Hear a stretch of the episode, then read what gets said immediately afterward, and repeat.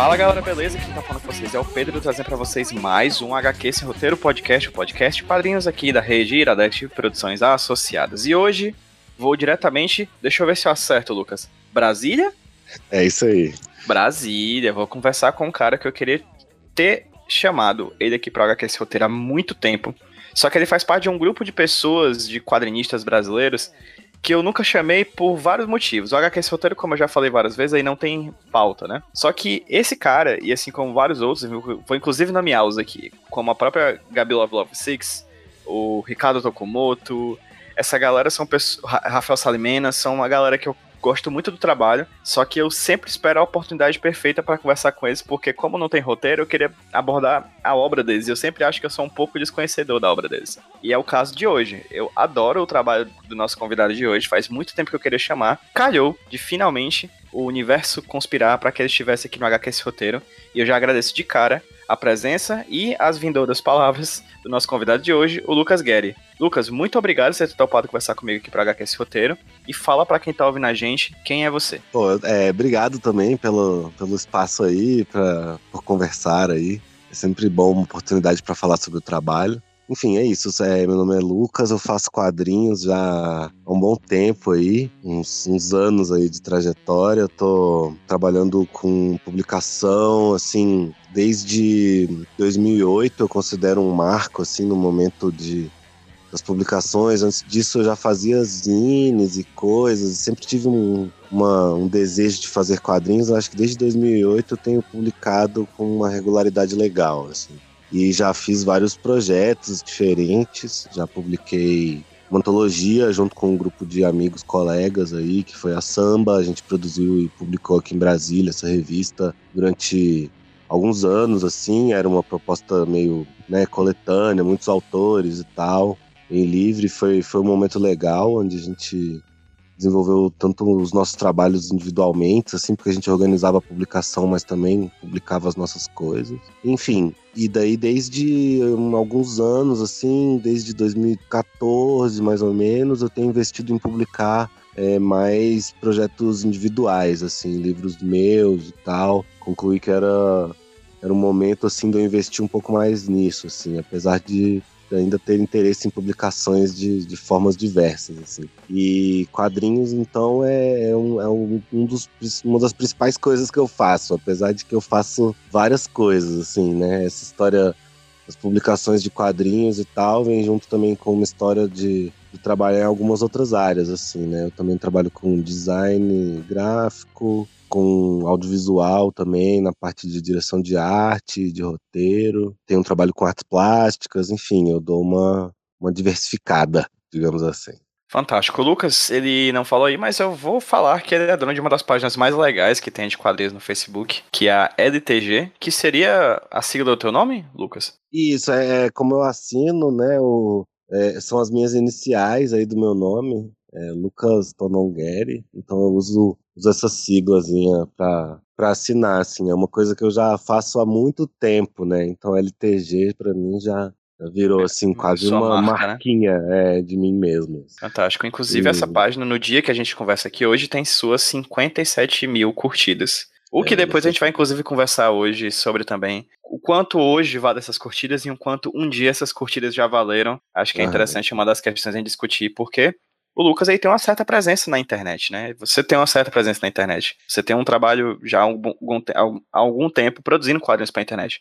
Mas antes da gente falar sobre isso, Lucas, queria fazer uma pergunta a partir de uma coisa que você já pontuou aí. Você falou que 2008 foi um marco na sua vida. Por quê? É, então, 2008 foi, foi o ano em que a gente lançou aqui em Brasília a revista Samba, a primeira edição. E a gente, esse foi um momento, assim, de é, que meio que se consolidou essa essa talvez uma maturidade profissional assim tanto minha quanto de, de várias pessoas assim com quem que estão produzindo aqui, enfim, que são dessa área. Foi um momento ali onde a gente conseguiu concretizar esse projeto, que foi a revista Samba. Era um momento diferente, né? Já tem agora 2019, né? Já tem 11, quase 11 anos assim que a gente fez isso era uma cena diferente, sabe? A perspectiva dos quadrinhos, assim, a, a realidade dos quadrinhos no Brasil, digamos assim, era era um pouco diferente do que ela é hoje, assim, era tudo um pouco mais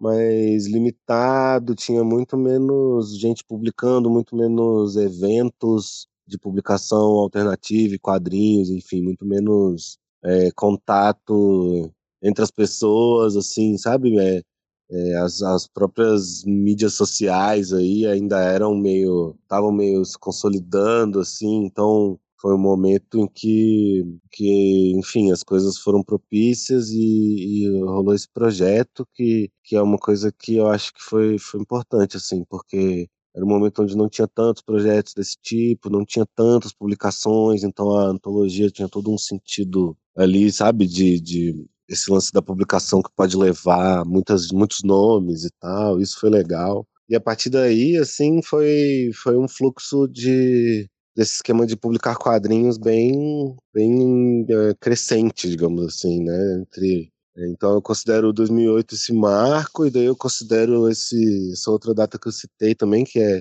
um pouco depois, assim, é 2013, 2014 também, que também é um momento onde teve um boom, assim, de uma, de uma geração um pouco mais jovem que começou a publicar muito também, que daí foi o um momento em que eu resolvi me direcionar um pouco mais para as publicações individuais, né? Eu acho que são, são uns momentos importantes, assim, é, por motivos variados, mas é, relacionados a essa questão, assim, tanto do meu amadurecimento como, como quadrinista, quanto, quanto dessa construção dessa cena, assim, que, que hoje em dia, assim, não que seja necessariamente maravilhoso e esteja, né, tipo assim, quero dizer, sempre, sempre é um desenvolvimento, né, mas são, são momentos, e, inclusive comparando, assim, essa, dentro desses, né, quase 11 anos aí, 10 anos, é um momento onde dá para perceber muito, muito, muita mudança no meu trabalho, muita mudança na cena como um todo, nesse, nessa quantidade de pessoas e qualidade de pessoas publicando. Fantástico. E voltando ainda mais no tempo, Lucas, você consegue me dizer mais ou menos assim, um resumo, um panorama de como é que foi a, o teu início, não somente como produtor de quadrinhos, assim, mas como desenhista mesmo, assim. Se quiser chegar até a infância, fica à vontade. Como é que foi o teu começo, como é que foi a tua relação com os quadrinhos até chegar a samba, até chegar a tuas produções independentes, até chegar aos dias de hoje? É, eu acho que é, é bem comum, assim, essa uma história meio compartilhada, assim, por uma, uma galera dos quadrinhos. Eu sou, fui um fã de quadrinhos, assim, um leitor ávido. Na infância e na adolescência, assim, teve esse momento ali, né, onde eu, onde eu lia tudo, assim, né, tipo, não sei lá, entre 12 14 anos, assim, eu tava. Era quadrinhos, era comigo, entendeu? e então eu tive essa relação é, de, de, gostar muito de ler quadrinhos e de, né, de, dessa, dessa coisa até do quadrinho de banca e tal, que era um, um outro momento também. E eu, tenho, eu sempre tive um contexto propício é, familiar, assim. É, meu pai é artista plástico, então, assim, os meus pais, no geral, assim, na infância, na adolescência, nesses momentos bem formadores da gente, assim, propiciaram um contexto onde eu pude estar muito à vontade com desenho e com arte. Então, isso me propiciou essa coisa, né? Que desenhar é, é muito continuar desenhando, né? Um momento ali onde, quero dizer, né, quando você é criança, assim, todo mundo desenha, inclusive todo mundo é super incentivado a desenhar, né? E tem um momento ali da alfabetização e tal, onde essa, essa coisa meio se rompe, e aí são as pessoas que vão continuando desenhando, né? Que não, não abandonam essa, essa prática, né? Assim. Então, para mim, sempre foi muito propício essa, essa continuar desenhando. E aí, como me pareceu muito natural, assim, gostava muito de quadrinhos, desenhava, tinha um contexto, é, meio que sempre foi uma coisa que eu sabia que eu ia fazer, que eu queria fazer, que eu me interessava por fazer quadrinhos, né? Daí já bem mais velho, assim, fiz é, comunicação social e tal, e já dentro do, do curso eu sempre levava os quadrinhos quando era possível, assim, quando tinha a ver um trabalho, quando tinha um tema, tal, assim, foi uma coisa que eu eu levei comigo mesmo. E aí, apesar de que daí, só depois de, de, me formar e tal, ali com, né, tipo assim, no final, ali na metade pro final da faculdade eu comecei a produzir uns zines, assim, já com uma regularidade legal, mas era ainda muito simples e, assim, é, não era exatamente quadrinhos, sabe? Era mais umas imagens, umas coisas, assim. E aí, logo depois de me formar, assim, houve esse momento onde é, eu comecei a publicar mesmo, assim, né? Fazer. E é isso, assim, foi o momento em que a gente resolveu publicar e, e resolveu inventar uns jeitos de fazer. Ah, então vamos vender esse gibi. A gente fez uma revista e daí a gente tinha que vender, né? Assim, que fazer a coisa acontecer, né? Então, assim, acho que para mim foi um, uma história espontânea, assim, em, algum nível de, de, da minha relação com os quadrinhos, ter virado essa relação que surgiu assim dentro dessa afetividade, mas que se tornou também a minha uma das minhas é, intenções profissionais na vida. Assim. Perfeito. E dentro desse caminho da samba e do que veio depois, assim, você acredita que a sua chegada nas redes sociais foi um caminho importante, foi um momento importante para tua carreira? Ah, com certeza, assim, a, a, a, samba a gente já tinha um projeto de um blog, assim, a gente publicava as coisas, né, ainda era um momento em que o blog ainda fazia sentido, ainda gerava visitações, né, o próprio trabalho de, de algumas pessoas, assim, de tanto da nossa geração quanto gerações um pouco mais jovens a gente publicou no blog. Acho que a internet ela veio como uma grande ferramenta assim de, de alcance, né?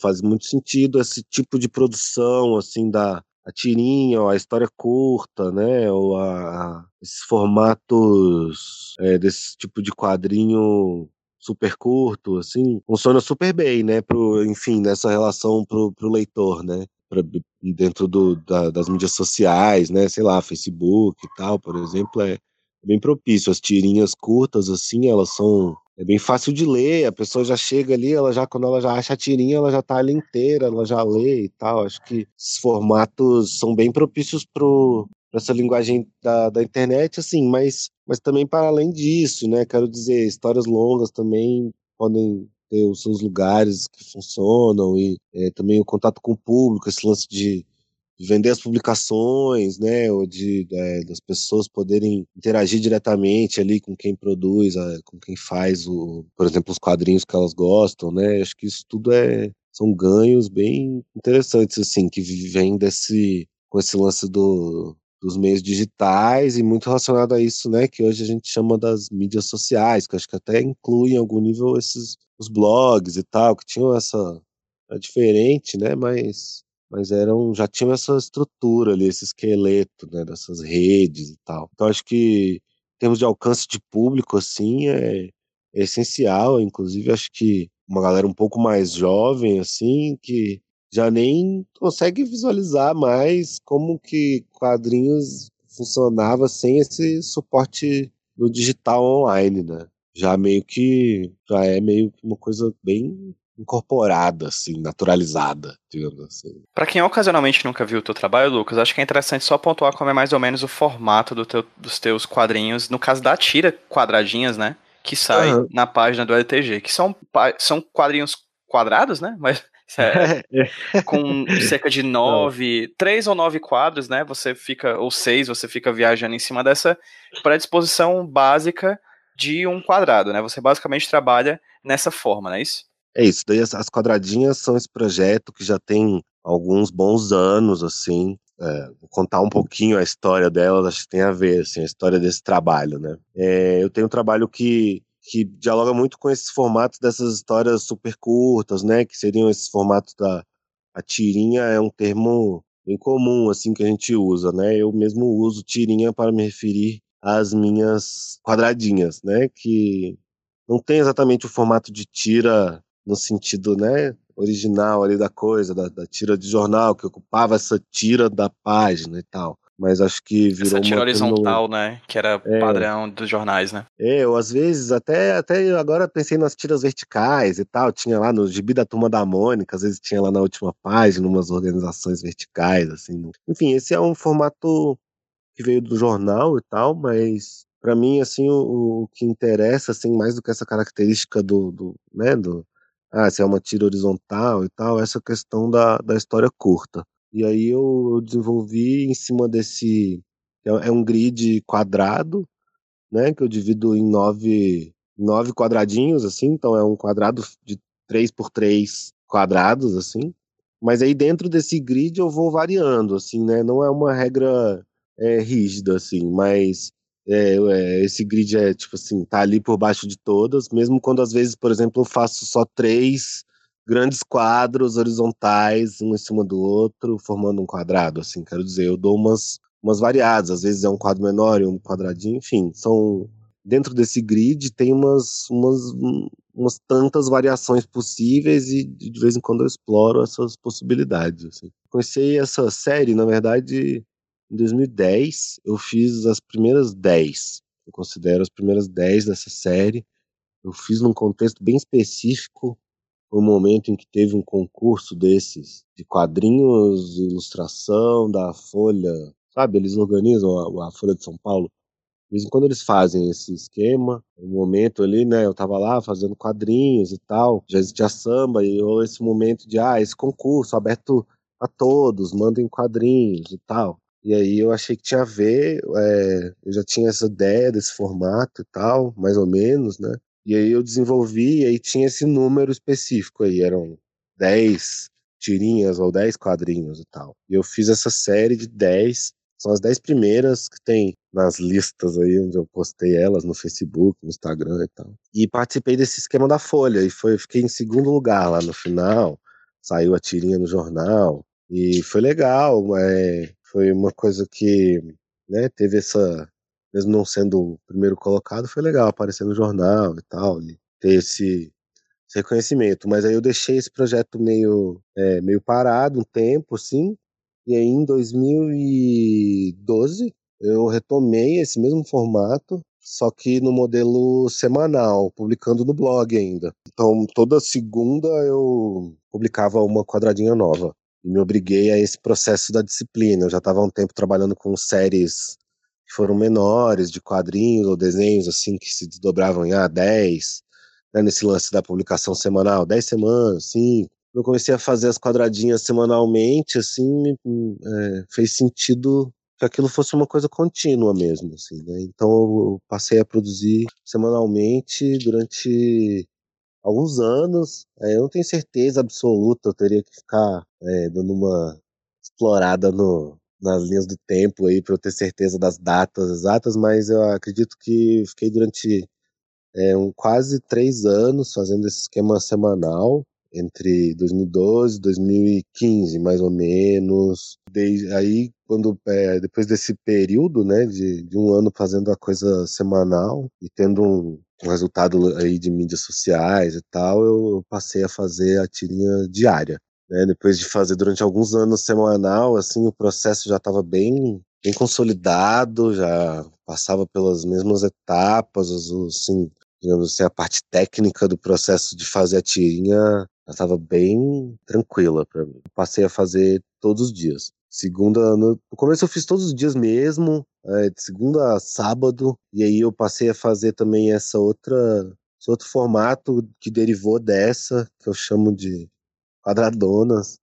É, às vezes a gente não escolhe o nome das coisas, né? Elas já vêm com os nomes prontos. Que é, enfim, que é um desdobramento desse grid, é, uma, é um pouco maior, é um grid 8, é 4x4 quadrinhos, então fica nesse formato um pouco maior, com 16 quadros, quando, quando eu faço essa divisão completa, né? Nos domingos, é, aí, tipo assim, né, numa lógica bem de tirinha de jornal, né, tipo assim, ah, de segunda a sábado eu fazia a tirinha, fazia a tirinha normal, né, tipo, no formato que eu já estava acostumado. No domingo eu fazia um especial, que é maior zona e que tem uma colorização diferente, né? Tipo, é uma aquarelinha, assim, tipo um guache. E aí, desde então, eu mantive esse esquema da produção semanal. Depois de alguns, um, ano, assim, um pouco menos, eu deixei de fazer tirinha no sábado, achei que era tranquilo eu ter esse dia de folga e passei a fazer a tirinha de segunda a sexta e no domingo a tirinha especial. E assim, desde então, assim, desde ali de 2016, então desde Desde 2015 eu faço ela diária e desde 2016, mais ou menos, esse é o formato que eu estou mantendo. Eu faço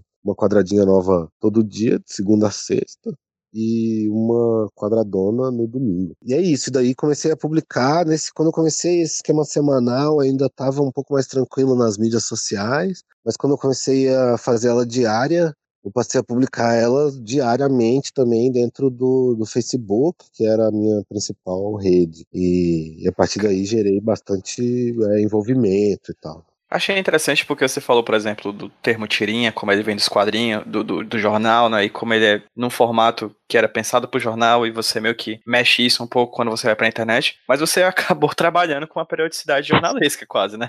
Tipo, é. Tirinha todo dia, um especial no domingo, assim. É quase realmente um trabalho de, de quadrinista que trabalhava com jornal. Interessante isso. É, depois, inclusive, já depois de acumular umas tantas, eu já tentei algumas vezes, assim, montar um projetinho, mandar para uns jornais. De vez em quando a gente fica otimista, né? Aí. Mas, na verdade, atualmente os jornais impressos é, tendem a ter muito pouco interesse em, em quadrinhos, em quadrinhos novos, em quadrinhos experimentais. Essa é outra característica também, né? As quadradinhas não são, apesar delas usarem esse formato da história super curta e tal, de vez em quando, de vez em quando é um pouco engraçado, às vezes é mais piadinha, meio, né, gag e tal, mas no geral não é um trabalho que eu considero assim de humor, né? É uma, é uma experiência em cima da linguagem dos quadrinhos e muitas vezes são umas narrativas meio umas outras direções, né? Então assim, é apesar de funcionar bem nas, nas mídias sociais, eu consegui ter um envolvimento legal, assim, números legais de pessoas é, interagindo com o trabalho, curtindo, compartilhando, etc.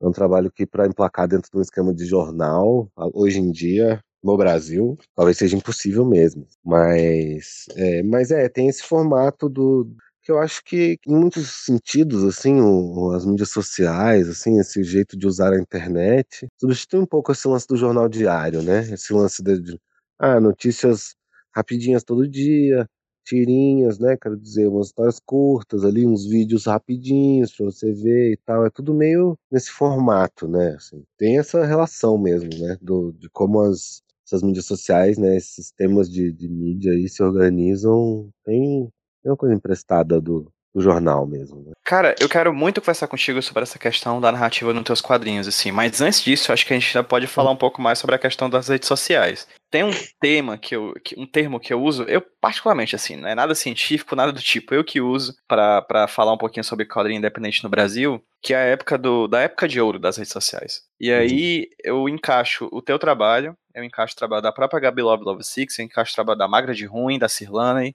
o uhum. Dadaísmo em Quadrinhos, o Quadrinhos Insones, ou seja, são páginas para lá de cinco dígitos de seguidores, numa época uhum. em que isso valia muito, né? Isso era muito importante. Onde, numa época que, que o alcance das postagens de Facebook eram muito maiores do que as de hoje em dia. Inclusive, páginas grandes foram, por exemplo, abandonadas, assim. Eu tô olhando aqui para agora para Dadaísmo em quadrinhos, assim. Só 60 mil pessoas curtindo. E a última postagem foi de abril de 2017. Ou seja, faz uhum. dois anos em que não é atualizado, né? Então, era isso que eu queria falar para ti, perguntar para ti. É, como é que foi, você falou como é que você chegou no quadrinho, no, na, no Facebook, falou sobre a tua periodicidade de produção que se assimilava a uma produção de tirinhas para o jornal, mas como é que foi essa relação tua com o teu público nas redes sociais? Como é que era postar o que, como, é, qual era o poder do, da viralização? Como é que era a dinâmica de produzir quadrinhos para as redes sociais. É, tem essa, essa é uma questão real aí, né, de como, como usar a, a internet, essas coisas são, é, tem até um limite ético estranho ali, né, tipo assim, ah, eu estou produzindo minhas tirinhas porque eu quero, né, eu, eu faço meus quadrinhos diários porque eu escolho fazê-los, é uma decisão minha. Aí eu publico eles no suporte que está acessível a mim, né? No momento era o Facebook. Em algum nível eu tô. Todo mundo aí tá produzindo conteúdo pro, pro Facebook, né? Pra, que é, são esses conteúdos, né? Sim, entre aspas, né? Que é o que as pessoas estão fazendo ali dentro, que é o que faz as pessoas ficarem gastando tempo mais dentro desse ambiente. E aí, é, mas assim, pelo menos é, um, um tempinho atrás, assim, não é tanto tempo, né? É um pouco mais fácil de você conseguir viralizar, de você conseguir ter esse alcance, o alcance orgânico, né? Que é esse alcance não pago, né? Tipo assim, o alcance. Porque é isso, quanto mais as pessoas curtem, mais elas compartilham, mais as outras pessoas vão ver e tal. Mas é meio estranho, né? Porque, tipo assim, a gente não tem muito controle sobre esse mecanismo que está por trás disso, né? Ah, supostamente eu estou publicando ali na minha página do Facebook para pessoas que curtiram a minha página verem, né?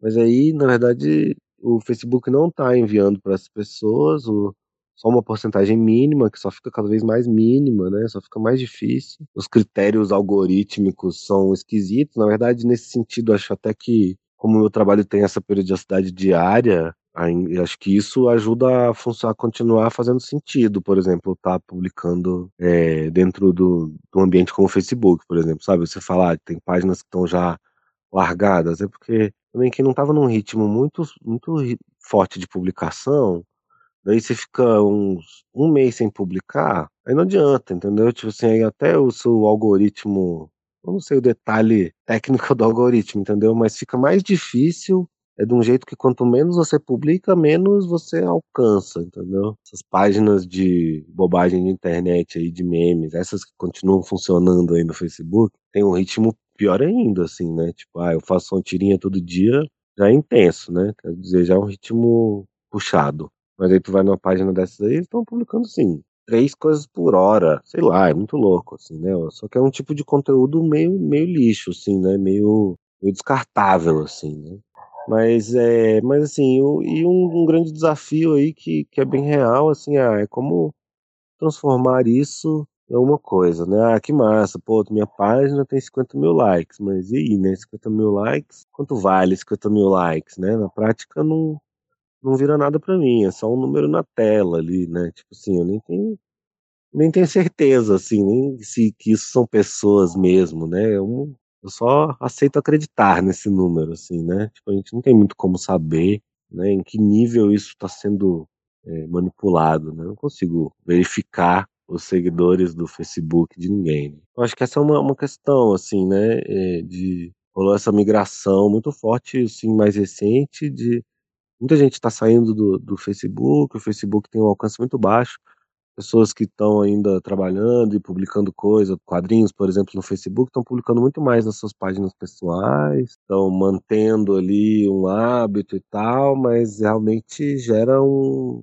gera um resultado cada vez menor, assim, de número de pessoas que veem, de número de pessoas que curtem, não é necessariamente ligado à, à qualidade do, do conteúdo, sabe? É mais uma questão da estrutura dessa, desse sistema do que do que de como do que exatamente né, da qualidade ou do, né, da, das características daquela coisa que você está publicando. Então, você nota que houve uma certa migração para o Instagram, coisa do tipo? Acho, acho, acho que mais mais recentemente assim o, o Instagram tem sido um funciona muito melhor assim. Eu eu mesmo demorei um tempo, assim, apesar do formato do Instagram ter sido bem propício, esse lance, né, da fotos quadradas e tal, então as, as quadradinhas pegam bem no Insta. É, eu demorei um pouco, eu fiz, na verdade, uma página das quadradinhas no Instagram só ano passado, e, na verdade, tá, tá sendo, nesse momento, a minha, meu principal canal de, de, de publicação e de de, enfim, de acesso a público e tal. O Instagram, apesar de também ter os seus algoritmos, as suas coisas aí,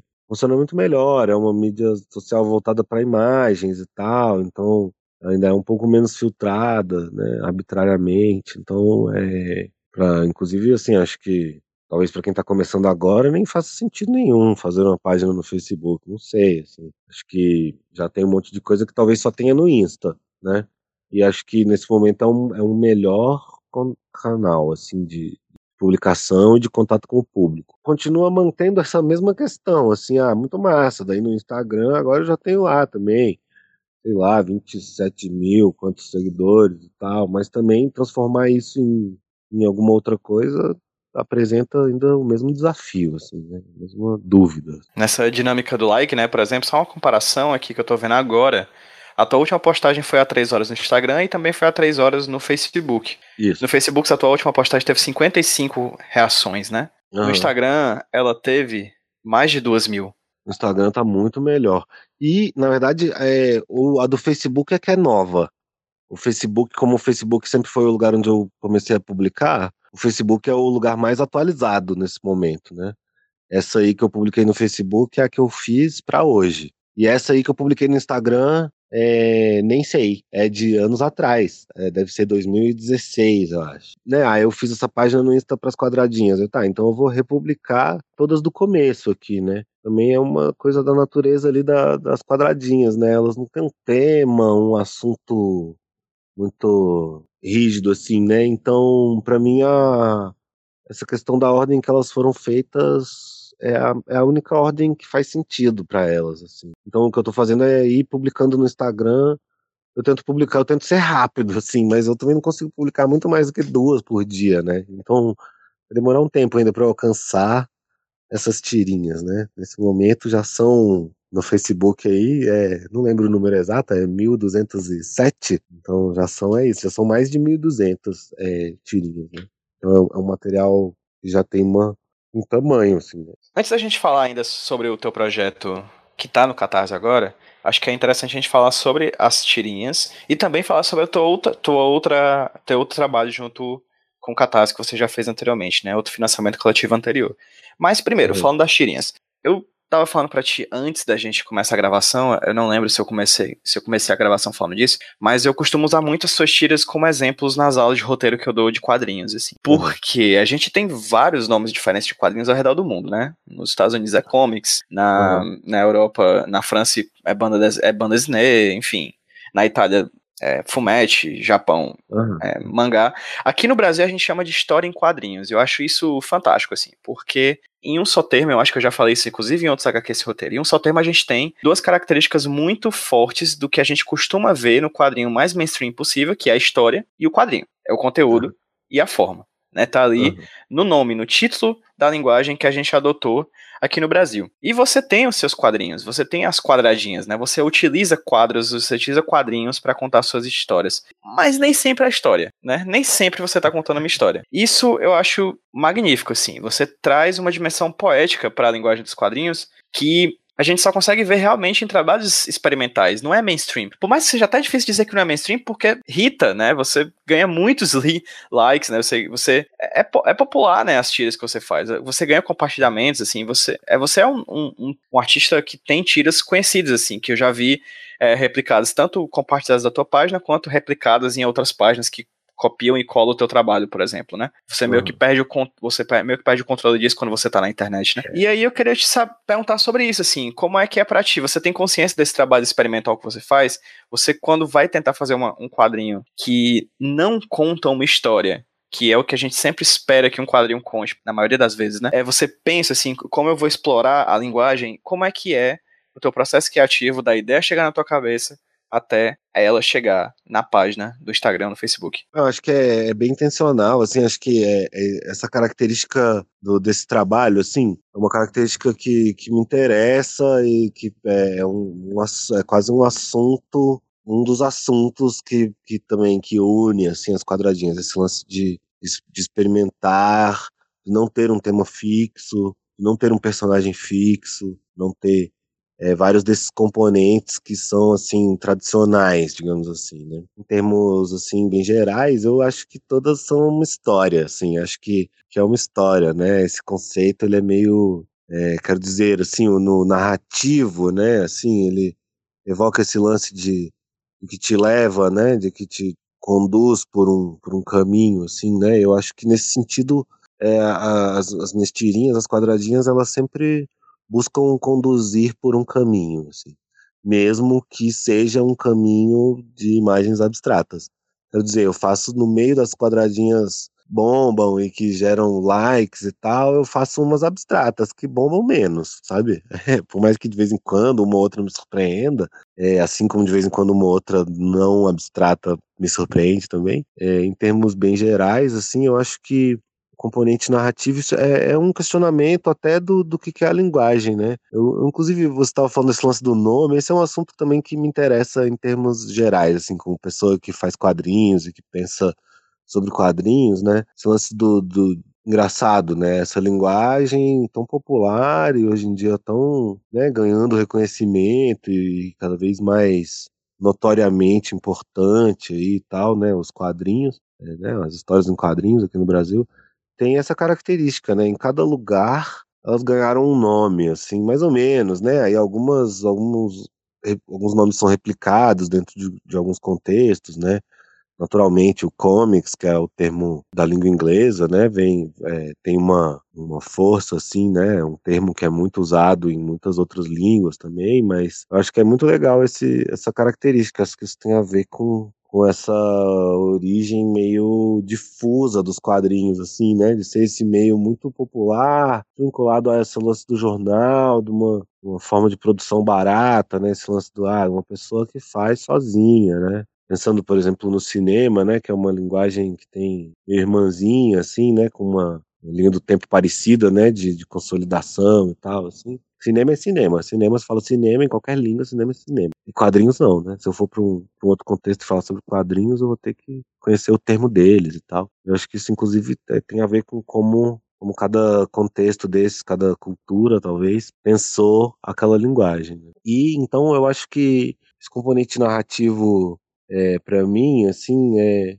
tá, tá ali, sabe? Mesmo, mesmo, quando, mesmo quando é meio nada, sabe? Mesmo quando eu desenho nove vezes a mesma imagem de uma pedra parada e não escrevo nada. Quero dizer, é, é um pouco uma tentativa de, de, de, gerar uma reflexão sobre isso também, né? Sobre ah, o, quanto, o quanto o simples fato de eu colocar ali pá, dois quadrados um do lado do outro, isso não é uma história em algum nível, né?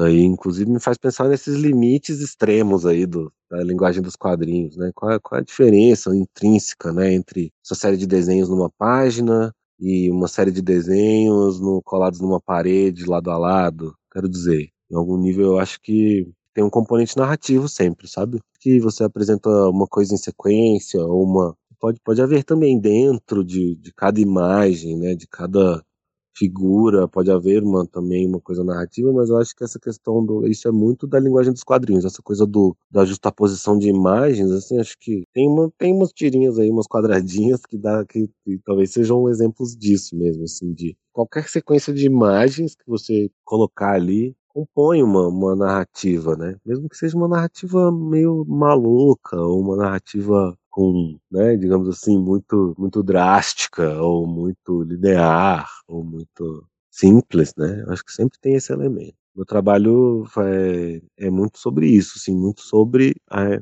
a própria linguagem dos quadrinhos mesmo, assim. Essa é uma das coisas que eu estou explorando também nessa minha relação pessoal aí, de ter esse envolvimento de uma vida inteira com essa linguagem. E como é que. A outra pergunta que eu fiz, como é que é dar ideia pro papel, assim? Ou melhor, dar ideia pra rede social. Como é que é. Como é que é o teu processo criativo, assim? Ele é caótico, ele tem um método. Como é que é a tua produção? Já que você faz uma tira por dia, ou pelo menos você publica uma tira por dia, acredito que há momentos assim, que você faz mais do que uma tira por dia, né? Pra poder, uhum. sei lá, ganhar tempo, etc. É, como é que é o teu processo criativo? Olha, o, o quando assim, quando eu tô bem, o ideal, assim, tô bem organizado e, e relativamente tranquilo, é para mim assim é o que eu mais gosto. É quando eu consigo pegar num dia da semana, normalmente na segunda-feira, começo a semana fazendo as tirinhas da semana, faço todas. Daí todas até a da próxima segunda e a especial do fim de semana. É, acho que esse é o jeito que eu, que eu consideraria ideal. Mas, sendo honesto, a maior parte do tempo eu trabalho com a véspera. Eu faço hoje a tirinha que eu vou publicar amanhã. É o meu ritmo mais comum, assim. Eu, mencionei lá no começo, né?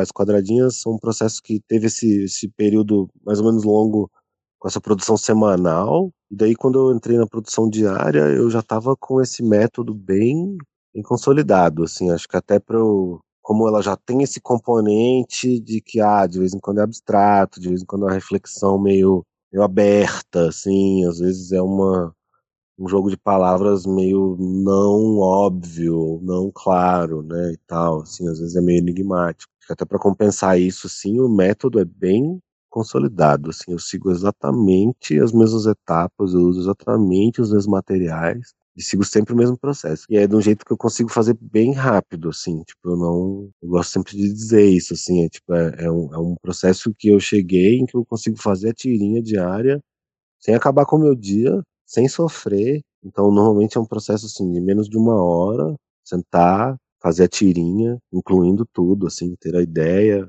desenhar, finalizar, digitalizar, fazer a cor, né, um tratamento bem básico assim que eu faço no computador e postar ou programar para o dia seguinte na, na, na, rede social e tal. Então é um processo bem sempre a mesma coisa, assim. Então eu uso um papel simples, assim, que é o papel canção 140 graus para finalizar. Eu uso uma mesa de luz especificamente nesse momento é uma mesinha de luz que eu mesmo fiz para ela ser mais fininha, assim. É só isso, é só uma superfície com um acrílico translúcido e uma luz por baixo. E aí eu uso um, um gridzinho impresso com a base ali do, do formato das tirinhas, assim eu consigo que elas fiquem sempre no mesmo formato, mas que elas mantenham o traço orgânico, que às vezes dá uma tremidinha e não é perfeitamente reto. Então eu uso, uso esse, esse grid impresso que eu tenho Inclusive é o mesmo papel velho com esse grid impresso que eu já tenho há muitos anos, que fica ali nos materiais.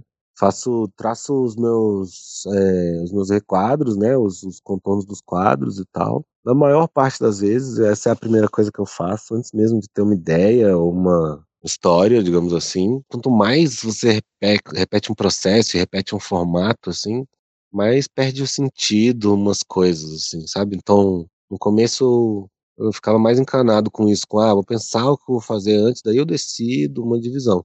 Às vezes eu faço assim, às vezes eu tenho uma ideia que já vem com, com formato e tal, mas na maior parte das vezes eu, eu decido mais ou menos arbitrariamente como é que eu vou dividir essa página baseado no meu grid. É sempre o mesmo. E, e daí a partir dessa divisão eu penso numa, uma ideia. Assim. E aí são é isso, né? São umas direções meio variadas assim que eu vou, né? Então às vezes eu vou para um abstrato, às vezes eu vou para um, uma coisa um pouco mais engraçada, às vezes é uma reflexão mais, mais estranha, às vezes é um jogo, né? Então é isso aí, assim, quando eu tô nesse processo de fazer a tirinha da véspera, fica bem aleatório, assim, sabe? É, eu tento não repetir muito o mesmo formato, assim, né? Tipo, ah, Tento não ficar um mês só fazendo tirinhas abstratas, assim, né? Não só porque eu acho que é legal essa variação, eu também sei que tem um preço aí de, de público, né? Assim, são uns tipos de tirinha que tem um apelo maior, né?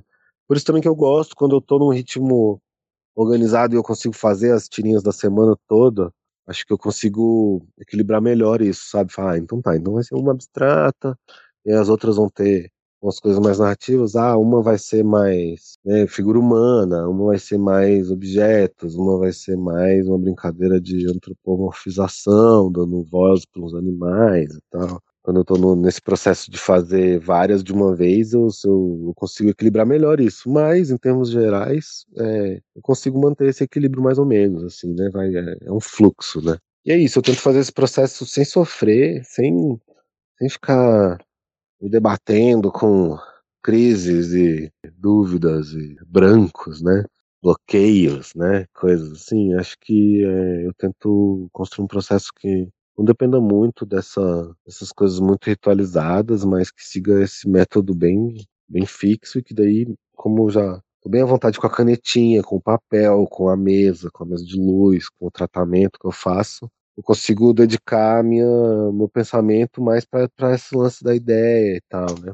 Eu acho também que o formato da história curta, né, da história super curta, que é, né, que é esse formato da, da tirinha, é bem propício para isso, sabe? Assim, acho que sempre que eu tô desenvolvendo um trabalho numa história mais longa ou de um, aí é menos é, funciona menos esse caminho intuitivo assim de, de, ah, de ter uma ideia na hora e desenvolver ela ali. Mas como eu tô sempre com essa página limitada, daí eu consigo ser bem, bem espontâneo com essas histórias. Sim, tem um quê de despretensão também, né?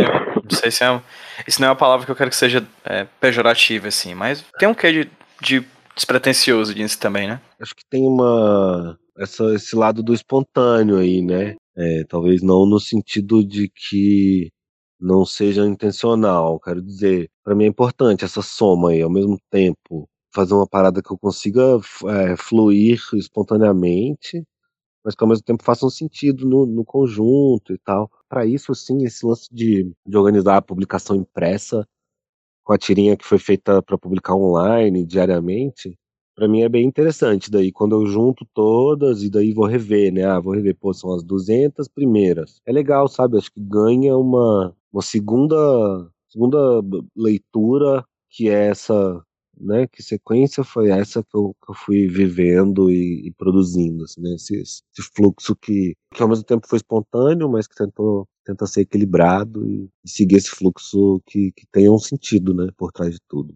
É, já chegando um pouquinho mais perto da atualidade, falando um pouquinho já sobre o teu trabalho um pouco mais atual, talvez. Há um tempo atrás você chegou a fazer uma campanha no Catarse para o primeiro volume das quadradinhas, né? Acredito que à é. época você também tinha coisa pra cacete já feita, né, também? Acho que na época que eu fiz a campanha do. Acho que foi 2016, eu fiz a campanha do primeiro livro das quadradinhas. Na verdade, já foi o meu. Esse de 2016 já foi a minha terceira campanha no Catarse. E agora tô, tô com a nova campanha, né? E então, assim, eu também não cheguei ali totalmente sem saber, né? A gente. É legal falar do, um pouquinho do financiamento coletivo, porque foi uma, uma das coisas que aconteceu nesse período aí de, um pouco mais de 10 anos publicando que causou um impacto muito interessante, assim, sabe? É, eu fiz um projeto em 2013 se eu não me engano, não, 2000, acho que 2011, no Catarse para fazer um curta-metragem, foi um projeto com um grupo e tal, de, de pessoas que a gente compartilhava um ateliê. Então a gente fez esse projeto do, dos Palhaços Tristes lá, que foi uma bem nos primórdios do Catarse, assim, acho que foi, sei lá, no primeiro ano que tinha saído do Catarse, a gente falou, ah, tem essa ferramenta, vamos tentar. A gente fez, levantou uma grana parcial para esse projeto. Aí depois a, a, última edição da, da Samba que a gente lançou foi uma campanha no Catarse também, para financiar. E aí depois eu fiz em 2016 o livro das quadradinhas. E agora tô com essa nova campanha pro, pro segundo volume impresso das quadradinhas. E como é que foi essa experiência, particularmente, trabalhar com quadrinhos e com catarse? Fez, fez bastante sentido, assim, sabe? É, quando, quando surgiu essa ferramenta, a gente fez esse primeiro projeto do curta que deu certo e tal, mas é, logo a gente entendeu que, quer dizer, eu entendi que, que especificamente na área de, de, publicação, assim, né, publicação de quadrinhos é propício porque é bem visual, né, e tal, veio como uma, uma ferramenta muito boa, sabe? Porque, tipo assim, às vezes você tem que fazer um projeto de financiamento coletivo para uma coisa que é, né, tipo, tipo um filme, assim, um filme é, não vira um produto digamos assim, um produto físico tão claro, sabe? Hoje em dia um DVD, um DVD, nem tenho mais DVD, sabe? Nem, nem, nem consigo mais hum, assistir um DVD, sabe? Mas o, os quadrinhos, eles ainda têm essa, e, enfim, os livros em geral, né? Livros impressos são uma coisa mesmo. São um produto claro, as pessoas gostam de livros, funciona. Ela apoia o meu projeto hum, porque ela quer me apoiar. Tudo bem, eu quero, eu quero apoio e eu acho que é, é importante que as pessoas se, se disponham a, apoiar projetos independente de, de ganhar uma coisa ou não, sabe? Acho que isso é uma coisa que pode ser, pode ser legal e, e crescer ainda. Mas, quando eu faço um projeto no Catarse, assim, eles mesmos lá tem um guia de, ah, Catarse não é pré-venda e tal, mas na prática, um projeto de um livro, funciona muito bem como pré-venda. Quero dizer, é, a pessoa vai apoiar o meu projeto e vai ganhar o livro em troca. Quero dizer, ela está na prática comprando o livro antecipadamente. Então, então para linguagens que têm esse, essa clareza de, de do, do, produto final mesmo, funciona bem, sabe? E acho que causou grande impacto aí na quantidade de publicações, um jeito de tra tentar transformar os, os, os tais likes, né, em dinheiro, objetivamente, né? Quero dizer, em, em viabilização de um projeto, né? Então, de repente, fazia sentido, né, ter uma, um alcance legal de mídias sociais, porque daí você podia mobilizar as pessoas para irem para sua lojinha online, e daí depois fazer um projeto no Catarse e chamar as pessoas para apoiarem e fazerem o seu livro se realizar, né? Acho que especialmente é, hoje em dia, apesar das mídias sociais estarem bem mais difíceis de, gerar alcance orgânico e tal. É, acho que o, esse modelo do financiamento coletivo, de, de dessa essa relação direta com o público e essa forma de viabilização de projetos é importante porque ela vem como um como um outro caminho, sabe? Importante que existam múltiplos caminhos para se chegar nos, nos resultados, assim, pensando profissionalmente e tal, pensando até no, no Brasil atual aí no contexto né, na questão aí da relação com, com cultura do governo e que muitas pessoas estão desenvolvendo com, com arte e cultura, tem, tem um problema real aí e causa um impacto, assim, dificulta um caminho de financiamento que para muitas linguagens e artistas e pessoas é único, né? Tipo assim, então, por exemplo, ter um financiamento coletivo como uma ferramenta consolidada significa que de repente para para algumas pessoas pode existir esse segundo caminho, né? Ah, pô, talvez eu consiga um financiamento público, mas talvez eu consiga um financiamento coletivo e talvez eu consiga um financiamento de uma empresa particular. Quer dizer, são formas de viabilizar os projetos, né, que envolvem dinheiro, recursos e tal. Acho que é importante que, que a gente tenha essas alternativas, sabe? Acho que, inclusive, para melhorar essa questão de, de, mercado e de diversidade, de quantidade de coisas que são publicadas e tal, que a gente tenha caminhos múltiplos de, de chegar num financiamento é, é essencial, né? E então, eu acho que, que é uma, uma boa alternativa aí, pra, especialmente para quem tem produtos claros, assim, né? Como eu quis dizer, assim, produtos é, que tem essa coisa, esse aspecto físico bem bem consolidado. Assim. E como é que foi em questão de números a primeira campanha do Quadradinhas? A primeira campanha quadra, das Quadradinhas foi, foi bem sucedida. Os, enfim, os, os, três projetos que eu já fiz até hoje foram bem sucedidos e agora eu tô com um que está ainda em aberto, né? Então espero que ele seja bem sucedido também. A primeira campanha das Quadradinhas foi, foi uma campanha que, que gerou ali um, um pouquinho mais do que do que a meta, né? A tendência, a tendência é essa, né? Projetos que batem a meta normalmente batem a meta e daí entram mais um pouquinho, assim, né? Tipo, é, acho que é natural e acho que a maioria dos projetos, se for analisar ali projetos financiados no Catarse, a maioria deles vai ter essa, essa característica, assim, né? Ah, a pessoa pediu 20 mil e ah, conseguiu 25, 23, 20, porque daí também quando, quando bate a meta, tem umas pessoas que só apoiam quando bate a meta, sei lá, assim, sabe? É, acho que é um, é um tipo de incentivo, né? O Catarse tem essa característica, né? De ser um, um projeto que, que talvez não role, né? Ah, se não bater a meta, não vai rolar, né? Então as pessoas ainda têm esse temor, assim, né? Ah, então, mas aí, então não, nem vai rolar, não vou apoiar. Então tem, existe essa mentalidade, eu acho, assim, de pessoas que ficam mais propensas a apoiar depois que a coisa já, já está garantida. Continuando os números, então, então no, nesse outro projeto das quadradinhas eu vendi aproximadamente 400 livros na, no financiamento coletivo, na campanha. E tinha outras recompensas, tinha uns prints, outras publicações que eu já tinha e tal, mas pensando no livro, assim, é, nesse sentido, acho que é uma boa pré-venda, sabe? Acho que não, não, tenho esses dados, mas eu diria que é uma, uma pré-venda acima da média aí, para Brasil, publicação de autor, quadrinhos, independente, boa quantidade, assim. E isso já vem resolvendo um outro problema, né? Tipo assim, ah, quando eu imprimo um livro, eu sou, minha, eu sou a minha própria editora. Eu sou um desses autores publicadores que está nesse lugar em que eu sou tudo, né? Eu sou autor, editor, designer, vendedor, web designer, analista de mídias sociais, tudo, né? Assim, então é um, é um jeito de, de, de, valer a pena eu fazer esse projeto, né? De tipo assim, de, de manter os resultados da coisa toda comigo em troca desse essa carga de trabalho maior ao redor da coisa. Perfeito. E já pulando para falar sobre o teu projeto, já que a gente está se encaminhando para o final da nossa conversa, Lucas, é, como é que é, cara, o trabalho de curadoria? Porque tu, tu falou, já tem mais de mil, não dá para colocar mil tiras em, em dois livros, ou até que dá, dá para fazer livros bem grossos, mas não é a questão, né? Como é que é esse hum. trabalho de selecionar essas obras, no final das contas, esses, essas pequenas histórias de uma forma que você diz, ok, aqui agora eu tenho um livro para entregar. Então, na verdade, o que, eu, o que eu faço é esse esquema de publicar na ordem que elas foram publicadas originalmente, né? É um final, assim, quando, quando eu fui organizar o primeiro livro, lá na primeira campanha, eu, eu me deparei com essa questão. Ah, tá, mas é o livro das quadradinhas, então quais, né? Ah, seleção as melhores, as mais bombadas. Quero dizer, assim, para mim é difícil, sabe? Porque eu gosto, eu gosto do conjunto e eu tento não ficar tendo muitas favoritas e também tento produzir um material que eu, que eu não vá também me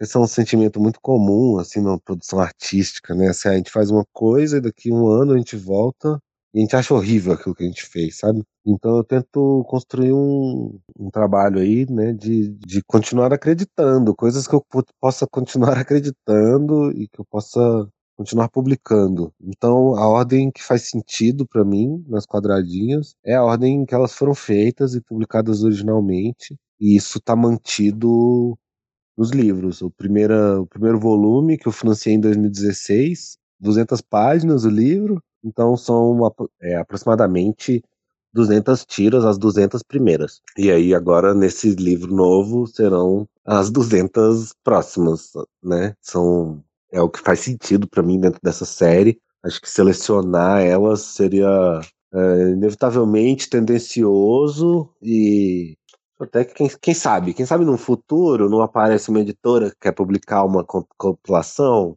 que quer chamar um editor mesmo, para fazer esse processo de analisar o trabalho, escolher. Mas para mim, como eu sou também o autor, é, o, o critério tem lógica, é a ordem dela. Show de bola. Então já tem pelo menos mais uns cinco livros aí, né? Pra, pra encher de tirinha, né? Exatamente, já dava para fazer mais é, exatamente cinco livros com o mesmo tamanho do primeiro. Ou seja, eu preciso publicar esse livro logo, entendeu? Assim, tipo, é, essa é uma questão, né? Eu fico produzindo tirinha diária e aí vai acumulando. Desde que eu tô produzindo diariamente, é um acúmulo que é muito grande, assim, são, é isso, são 1.200. Se eu não, se eu não começar a publicar muito, quanto antes, e quanto antes eu conseguir fazer mais volumes, talvez eu nunca consiga imprimir todo esse material, né? Então é uma questão também de que para mim é importante esse lado do, do livro impresso, sabe? Eu acho que são Sim, eu super acredito no, no ambiente digital e estou aí, né, publicando no ambiente digital diariamente. Mas eu acho que o livro ele tem a sua seu peso, sabe? Assim, o, o livro impresso ele, ele é um registro físico, né? Um registro real. Da, da, da, coisa. Ele tem um potencial de durabilidade bem grande, e, né? O, o livro ele ele está nesse outro ele segue esse outro caminho, né, do, do que não é esse caminho cheio de algoritmos, é um caminho mais real, né, uma pessoa compra e dá de presente, empresta para um amigo, leva para uma biblioteca, esconde, umas possibilidades que o livro impresso traz, assim, que eu acho que são, são importantes aí também, tem, tem essa questão do, do registro, né, do, do registro físico, né, para além do, do ambiente online que a gente acostumado a achar que tá tudo aí sempre online, né? Mas assim, às vezes os sites caem, as coisas são deletadas. Ter a coisa como, como um produto impresso traz essa, solidez aí, né? Fantástico, Lucas. E quem ocasionalmente que estiver ouvindo aqui o HQ esse roteiro quiser ter o volume 2 das quadradinhas. É, e se possível, você quiser o volume 1 também, caso queira o volume 1, volume 2, mas especificamente o volume 2, que nesse momento que a gente está falando, nesse momento que eu estou lançando o podcast, ele está no ar, né? A campanha está acontecendo. E também o volume 1, que já aconteceu, que já foi já foi impresso, como é que as pessoas conseguem adquirir os dois volumes das quadradinhas impressas até o momento? Nossa, acho que nesse momento o melhor jeito para mim e para todos é justamente é, a sessão da página do projeto, que está online agora, no Catarse, né? Então é catarse.me barra quadradinhas 2 o endereço. E, enfim, se também é, quem tiver me seguindo aí nas mídias sociais, tem lá os links, tudo, postagens sobre isso, assim, onde, onde, as pessoas podem acessar diretamente com um clique, né? E aí lá na página do projeto tem, tem as recompensas, né, do, pelo apoio ao, ao projeto de financiamento coletivo. Então lá tem tanto a nova edição do livro, que, tipo assim, para quem compra no, durante a campanha, fica mais barato do que o preço final, né? Tem um desconto aí legal para quem, quem apoiar antes. E lá também tem é, uma opção, por exemplo, para quem quiser os dois livros, o volume 1 e o volume 2, ou enfim, várias alternativas lá. Tem também é, uma opção que vem com print, vários exemplares e outras publicações minhas, dá para as pessoas explorarem. Mas eu tenho também uma lojinha online, é, ltgpress.com.br, enfim. E nas minhas mídias sociais também tem o link para essa lojinha online, onde a pessoa pode comprar o livro do, do volume 1 só, se ela quiser, mas nesse momento o melhor desconto é dentro da campanha do Catarse. Fantástico, Lucas. Cara, eu juro, eu não vi nenhum tempo passando. Nosso papo foi tão bom que eu só vi, só, gente, eu só fui te ouvindo, a gente foi papeando, conversando, e eu nem vi o tempo passar. Que bom que a gente abordou todas essas questões. Ainda existem várias outras que acredito que possamos deixar para um outro momento, para um outro podcast, pra gente não gastar tudo também. Mas de toda é, forma, eu agradeço muito a você por ter topado conversar aqui comigo para HQ esse roteiro. Espero que as pessoas que estejam ouvindo a gente conheçam o teu trabalho, corram atrás de conhecer o teu trabalho corram atrás de financiar o segundo volume do Quadradinhas. É um quadrinho que eu que compila algumas das tirinhas que eu acho mais fascinantes, que rodam aí pela internet brasileira, nos, pela internet dos quadrinhos brasileiros, pelos quadrinhos das redes sociais brasileiras que eu acho mais interessantes, assim. É, eu realmente gosto muito do trabalho, admiro bastante, fico muito feliz de você estar aqui no HQ Esse Roteiro Podcast. Para finalizar, a gente já falou bem por cima, Lucas, mas faz um resumão aí de onde as pessoas conseguem encontrar o teu trabalho pela internet. Queria agradecer demais aí a oportunidade de estar aqui falando sobre o meu trabalho, é sempre bom demais. É, também, pô, super acho que é um elogio lindo aí você me dizer que leva para salas de aula e tal, né? Como exemplos, assim, acho que inclusive outras pessoas já me deram essa notícia e fico sempre super elogiado. E o meu trabalho tá Tá disponível aí para ser lido. É, praticamente todos os meus quadrinhos estão online. Eu tenho uma página do, no Facebook, lucas que é, na verdade, LTG, pelo Facebook dá, dá para achar só pelo nome da página. Eu tenho também uma, uma página só das quadradinhas no Instagram, que é quadradinhas.ltg. E aí acho que esses são os dois principais canais assim que eu tenho usado, tem sido as, as mídias sociais. Eu tenho também um site, que é lucasguerri.com, tem o site da lojinha online, é ltgpress.com.br. O projeto está no Catarse agora. Enfim, eu tento ter essa presença digital aí em, em múltiplos canais. Ainda não tem Twitter, mas quem sabe em breve Twitter vira o grande lance aí, nas tirinhas online. Show de bola. Para quem ouve a gente já sabe, todos os links que o Lucas acabou de falar vão estar linkados no post do podcast, lá no site do hqsroteiro.iradex.net. Lucas, novamente, muito obrigado pela disponibilidade, pelo papo aqui com a gente. Muito obrigado a todo mundo que ouviu o HQ esse roteiro. E, Lucas, vamos dar um tchauzinho pra quem tá ouvindo a gente no 3, 2, 1. Valeu, pessoal. Tchau, tchau. Valeu.